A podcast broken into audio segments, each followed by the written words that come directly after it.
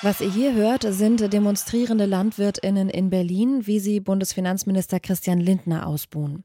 Mitte Januar haben sich tausende Bäuerinnen und Bauern vor dem Brandenburger Tor versammelt, um gegen die Streichung der Agrardieselsubvention zu protestieren. Sie sind sauer, das haben wir in den vergangenen Wochen gesehen.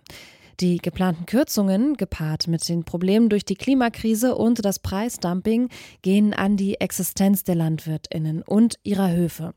Immer mehr Betriebe verschwinden, übrig bleiben nur die großen. Eine mögliche Lösung könnte das Konzept solidarische Landwirtschaft sein. Bei einer sogenannten Solavi handelt es sich um einen Zusammenschluss von landwirtschaftlichen Betrieben, die Nahrungsmittel erzeugen, und einer Gruppe privater Haushalte, die die Nahrungsmittel verbrauchen. Wer als Verbraucherin Mitglied in einer sogenannten Solavi ist, hält Anteile an einem landwirtschaftlichen Betrieb und bekommt im Gegenzug etwas von der Ernte. So sind die Betriebe zum Beispiel besser abgesichert gegen Ernteausfälle und die haben sich in den vergangenen Jahren gehäuft. Was Solavis vor allem in strukturschwachen Regionen leisten können, das schauen wir uns in dieser Folge vom Forschungsquartett an. Ich bin Sarah Marie Plekat. Hi.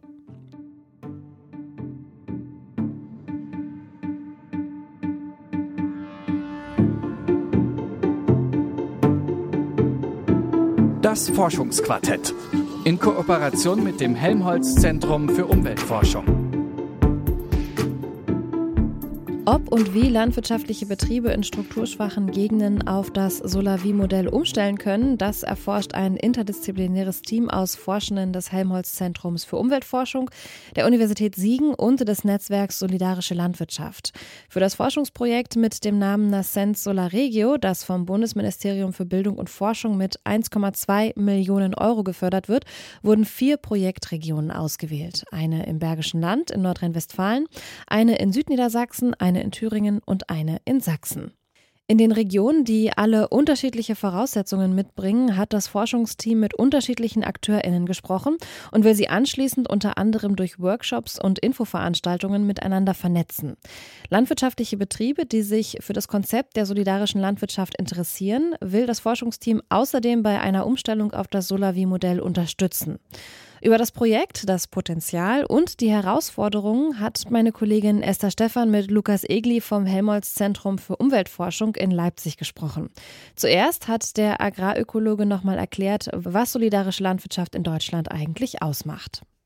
Einerseits die Vollkostenrechnung und die Vorfinanzierung durch die Mitglieder. Also typischerweise hat nur Solavi eine bestimmte Anzahl von Mitgliedern die dann ähm, meistens einen jährlichen Vertrag unterschreiben, wo dann quasi die Mitglieder garantieren, dass sie in der Regel monatlich dann einen bestimmten äh, Betrag zahlen und damit werden quasi die gesamten laufenden Kosten eines Betriebes gedeckt. Und das ist natürlich ganz anders, als es typischerweise funktioniert. Oft haben die äh, Betriebe ja dann irgendwie Lieferverträge an den Großhandel beispielsweise. Ähm, klar, es gibt auch einige Betriebe, die auch noch Direktvermarktungs ähm, Zweige haben, sage ich mal, aber die sind auch selten über so ein Vorfinanzierungskonzept, wie das bei der Solavi der Fall ist. Mhm. Das ist schon einzigartig, denke ich, für die solidarische Landwirtschaft, dass es diese Vorfinanzierung gibt. Genau. Also ich äh, muss gestehen, dass ich ganz lange dachte, Solavi heißt, ich muss da mitarbeiten. Das ist aber nicht zwangsläufig so, oder? Nee, genau. Solavi sind unglaublich vielfältig. Und das, obwohl es ja jetzt auch nicht tausende Betriebe gibt, sondern wir reden bisher von knapp 500 Betrieben in Deutschland. Trotzdem ist das wirklich Wahnsinn, wie unterschiedlich das sind. Also einerseits, wie eine Solavi entsteht, das kann ganz unterschiedlich sein. Also es gibt welche, wo quasi ein Betrieb den schon gibt, äh, gesagt hat, doch, ich will jetzt irgendwie auf Solavi umstellen und suche mir einfach mehrere Mitglieder mit denen ich dann irgendwie in ein direktes äh, Vertragsverhältnis gehe. Typischerweise sind das dann so Einzelverträge, die dann mit jedem Einzelmitglied quasi ähm, aufgesetzt werden. Dann gibt es aber gerade hier in Leipzig zum Beispiel, gibt es Initiativen, die eher aus so einer verbrauchenden Seite auch gestartet worden sind, wo dann ähm, entweder Verbrauchende zusammen mit Gärtnerinnen direkt irgendwie was gemeinsam aufbauen, sich dann ein, ein ähm, Stück Land pachten und dann quasi einen neuen Betrieb aufbauen.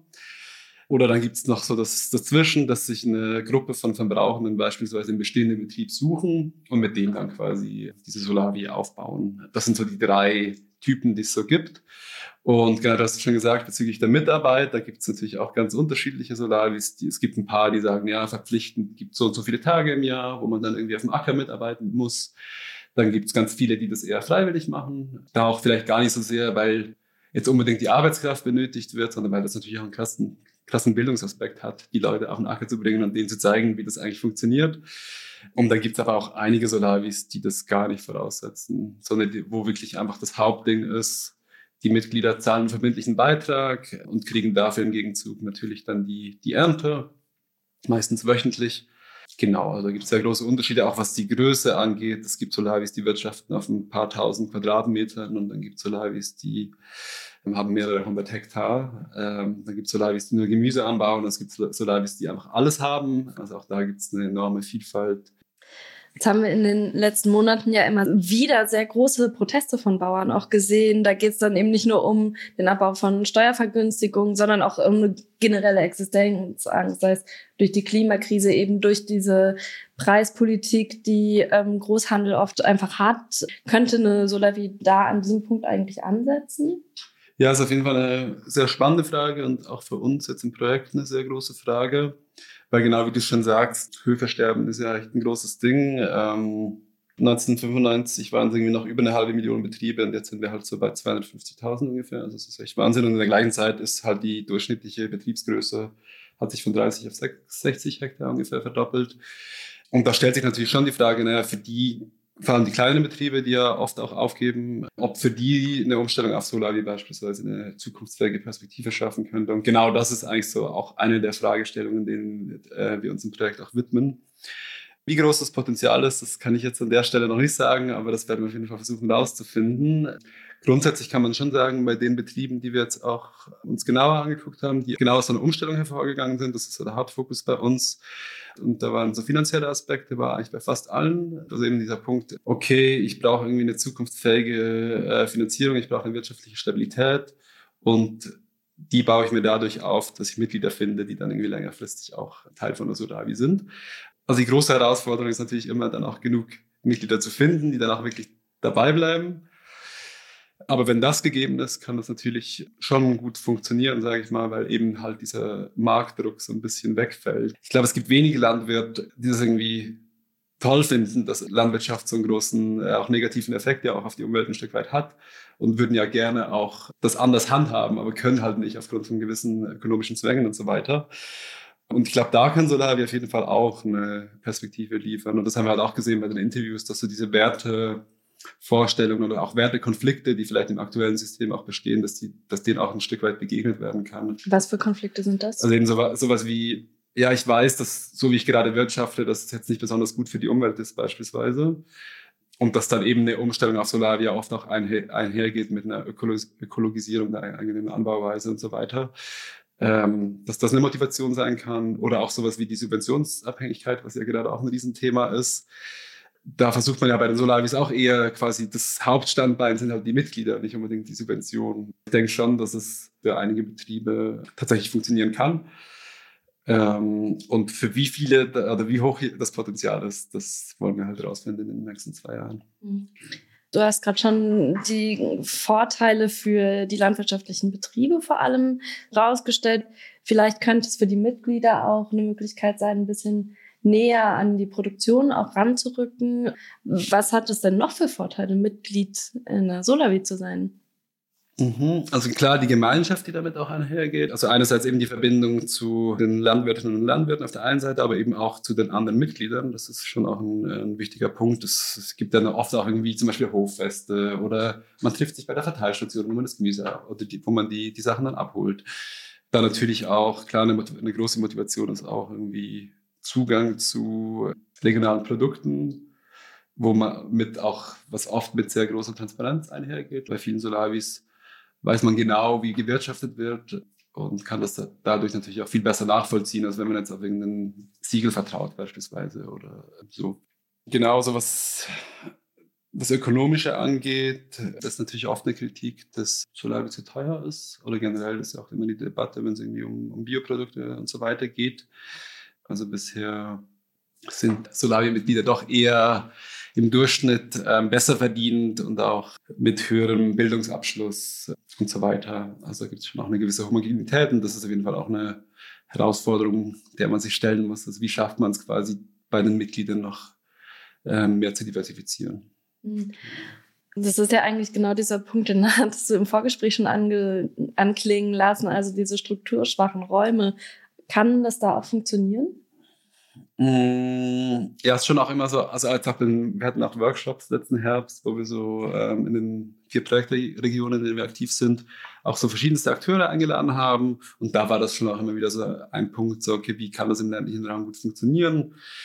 Und das ist auf jeden Fall eine Barriere. Also sei es einerseits, weil natürlich die Logistik komplizierter wird, weil man jetzt nicht irgendwie in jedem Stadtteil dann so eine Verteilstation hat, wo man das Gemüse hinliefern kann, sondern es sind viel, irgendwie viele Dörfer, die in einem großen Umkreis beispielsweise dann irgendwie beliefert werden müssten, was es natürlich viel komplizierter macht.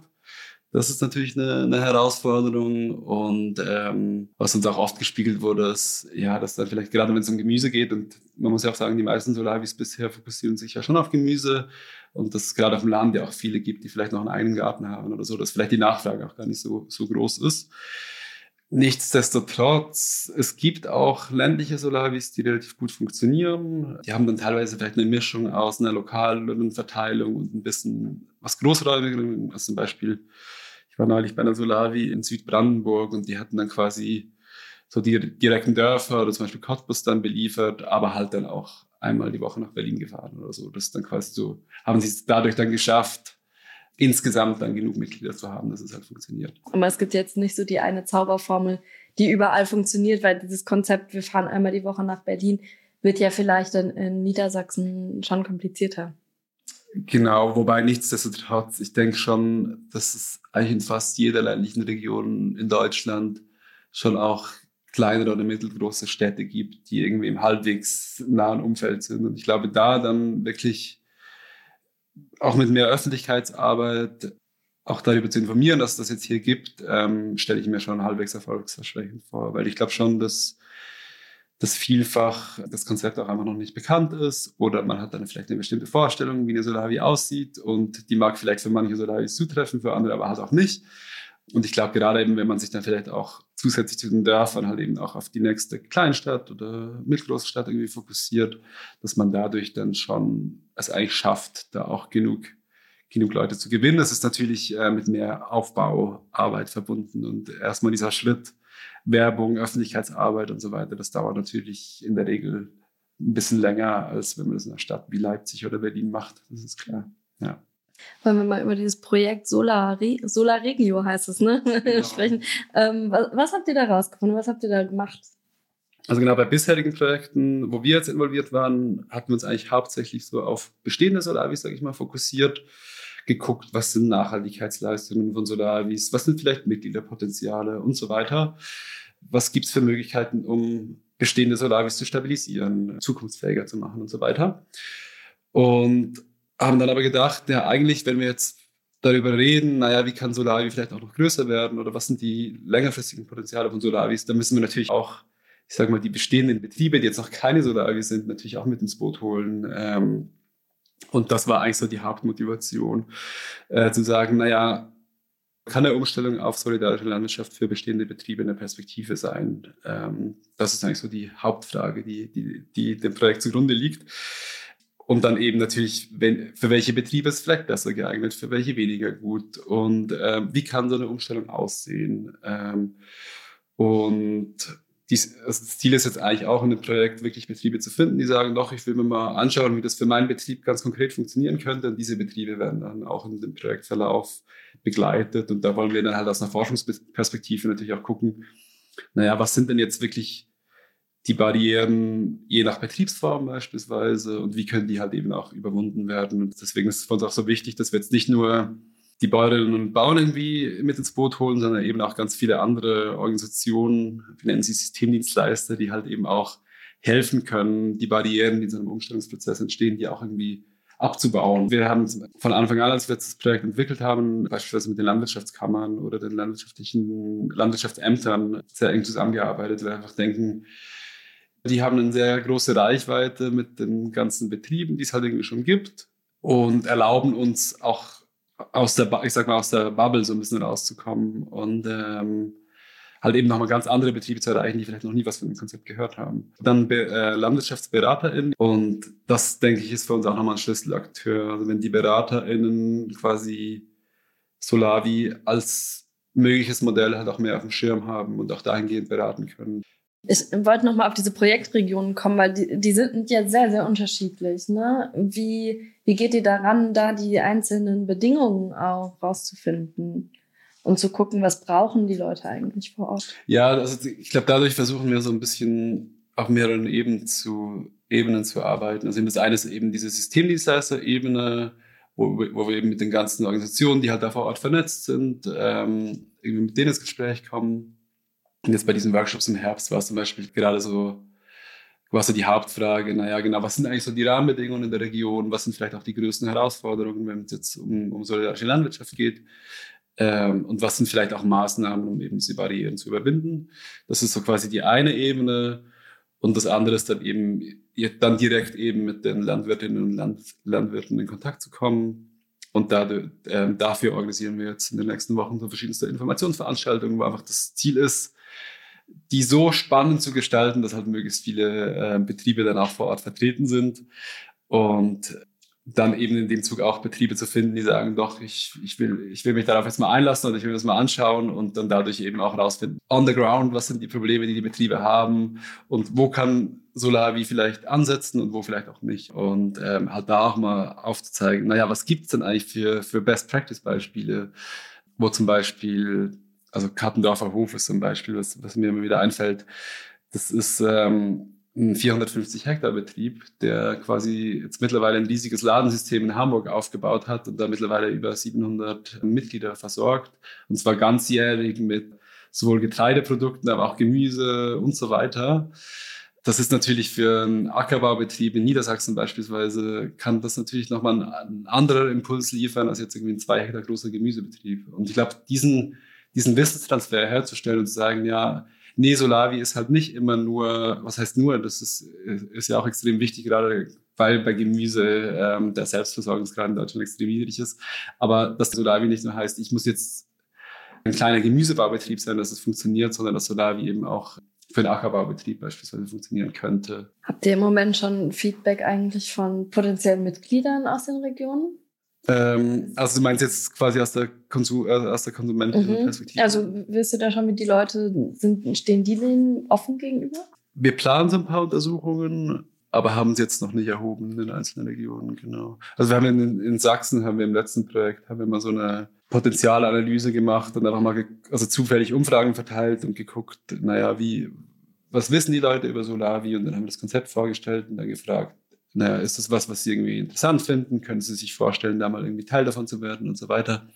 Das haben wir für Sachsen mal gemacht. Und ähm, es gab auch mal vor einigen Jahren gab es eine deutschlandweite Studie, wo was Ähnliches gemacht wurde. Und da kam grundsätzlich schon raus, dass äh, so recht viele auch offen sind gegenüber dem Konzept, was natürlich nicht heißt, dass die dann alle so Mitglied werden, das ist klar. Aber trotzdem, ich meine, im Moment sind wir irgendwie bei weniger als 0,5 Prozent der Bevölkerung, die irgendwie Teil einer Solavi sind. Und ich glaube, darüber hinaus kann man auf jeden Fall kommen. Und ich glaube, wenn man es wirklich schafft, dieses Potenzial auch auszuschöpfen, dann ist natürlich auch das, was du vorhin gefragt hast, dass es dann wirklich eine reale Perspektive wird für bestehende Betriebe, die vielleicht auch sonst aufgeben müssten, mittelfristig gesehen, dann ist dieses Potenzial natürlich auch viel größer. Na klar, es braucht die Mitglieder, sonst funktioniert es natürlich nicht, das ist klar. Ja. Aber ich muss schon, also bei unserem Projekt ist schon erstmal der Hauptfokus ist so auf, äh, auf Betriebsebene. Und dann haben wir irgendwann dann schon auch gemerkt, so ja, aber so, wir können natürlich die, die Mitgliederseite können wir natürlich nicht ignorieren und deswegen versuchen wir jetzt über so kleinere Nebenprojekte in den Regionen wirklich dieses Mitgliederinteresse nochmal ein bisschen besser abzufragen. Und ich glaube, das hat schon auch eine gewisse Wirkung, wenn, wenn, die, wenn die Betriebe dann sehen, ah doch, das Interesse ist da und äh, wenn ich damit anfange, finde ich dann auch im besten Fall genug Leute. Wie geht es denn jetzt weiter? Du hast eben schon von den Workshops erzählt, die ihr machen wollt. Ähm, was erhofft ihr euch auch für die nächsten Wochen, Monate, Jahre?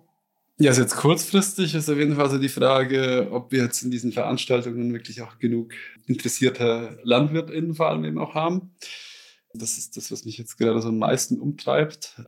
Also wir sind da jetzt auch so vorgegangen, dass wirklich verschiedenste Perspektiven danach auf dem Podium sitzen, also von der Agrarministerin, Agrarminister bis zum Bauernverband und so weiter, um eben auch das Thema jetzt nicht nur in so einem gewissen Kontext zu diskutieren, sondern wirklich aus verschiedensten Sichten und vielleicht auch Stimmen zu hören, die jetzt vielleicht nicht ganz so wohlwollend sind. Ähm, das war uns schon wichtig. Und dass wir es dadurch jetzt eben schaffen, dass vielleicht auch Betriebe kommen, jetzt, wenn es eine reine Solavi-Veranstaltung, also wenn es eine reine Solavi-Info-Veranstaltung wäre, nicht unbedingt kommen würden. Das ist so ein bisschen die Hoffnung. Und danach ist die Idee, dass wir dann insgesamt ich sage mal im besten Fall eine Handvoll Betriebe in jeder Region finden, die dann wirklich diesen Umstellungsprozess mit uns mitmachen.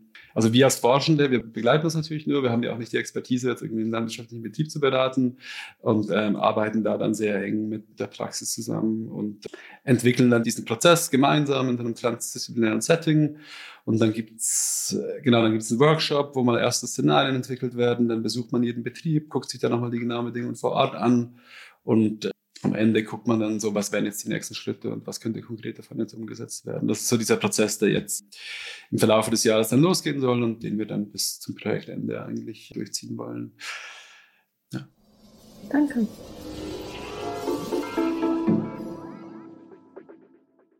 Das war der Agrarökologe Dr. Lukas Egli vom Helmholtz Zentrum für Umweltforschung in Leipzig im Gespräch mit meiner Kollegin Esther Stephan. Die Veranstaltungen, von denen er gesprochen hat, die finden im Februar und im März in den Projektregionen statt. Wo und wann genau, das haben wir euch auch nochmal im Online-Artikel zum Podcast verlinkt. Das war das Forschungsquartett für diese Woche. Wenn ihr mehr Neuigkeiten aus der Wissenschaft hören wollt, dann abonniert diesen Podcast gerne auf der Plattform eurer Wahl. Wir freuen uns übrigens auch immer über Feedback. Schenkt uns doch ein Like in eurer Podcast-App oder schickt uns eine Mail an kontakt.detektor.fm. An dieser Stelle möchte ich noch mich bedanken bei meinen beiden Kolleginnen Esther Stephan und Caroline Breitschädel. Die hatten nämlich die Redaktion für diese Folge.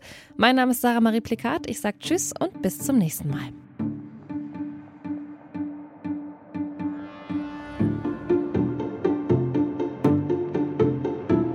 Das Forschungsquartett. Wissenschaft bei Detektor FM.